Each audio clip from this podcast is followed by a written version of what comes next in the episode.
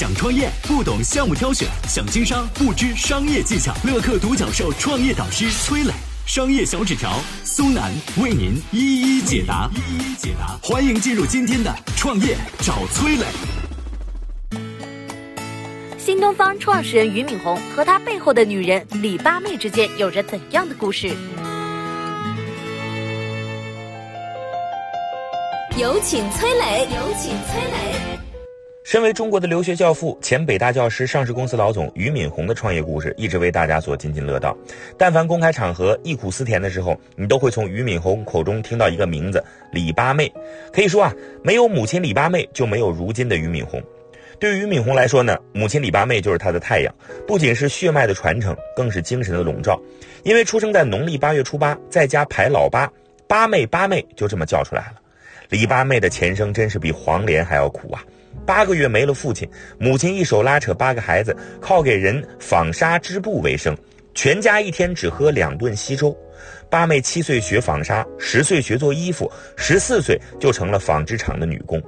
但是这个八妹的性子比钢丝还坚韧呢。一九六三年，领导让她当生产队长，乡亲们不配合，说人都要饿死了，搞什么生产啊？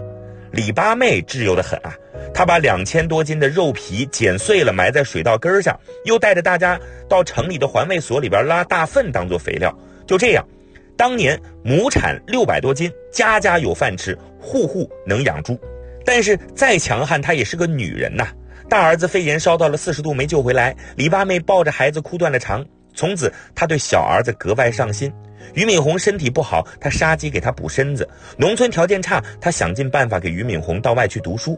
为了让俞敏洪看到外面的世界，他带着儿子坐了三十多个小时的船来到了上海。俞敏洪看着繁华的都市，张开了大嘴，下定了决心：我一定要走出去，不能辜负母亲的期望。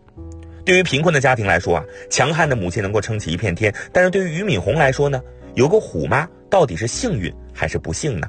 接下来我们有请商业小纸条。嗨，大家好，我是崔磊。下拉手机屏幕，在节目简介里有我的个人微信号。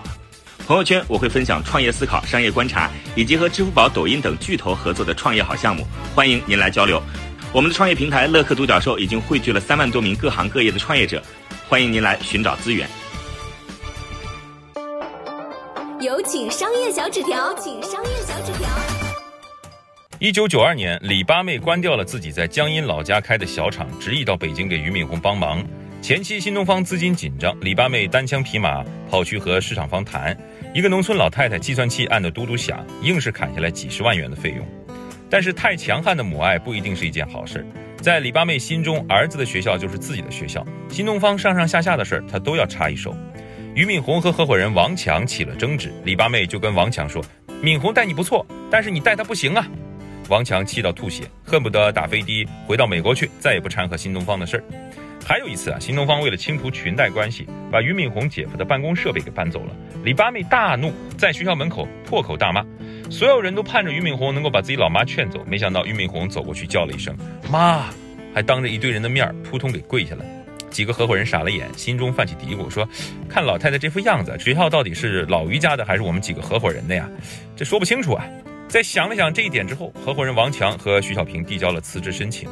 俞敏洪内心深处知道去家族化是必要的，他极力挽留两个人，并且提出我退出董事会，你们轮流当董事长，这总行了吧？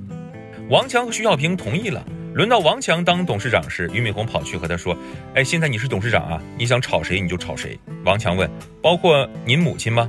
俞敏洪嘴硬说：“包括我母亲。”话一说就后悔了，没多久又灰溜溜的跑过来。王强说：“哎呀。”你炒谁都行，请对我妈手下留情。就这样，反反复复折腾好几年，李八妹终于被请出了新东方，但隔阂无法弥补了。二零零六年，合伙人徐小平离开了新东方，没多久，王强也离开了。新东方的三驾马车只剩下俞敏洪一辆。俞敏洪看似是驾车人，但他真的能够摆脱母亲施加一生的影响吗？我是崔磊，很多互联网公司啊，都曾经邀请我去分享创业方面的课程，包括抖音、快手、百度、阿里、腾讯等等。我把主讲的内容呢整理成了一套音频课程，这套课程啊包含了创业怎么找合伙人，怎么找到投资人，怎么制定正确方向，怎么组建自己的团队等等。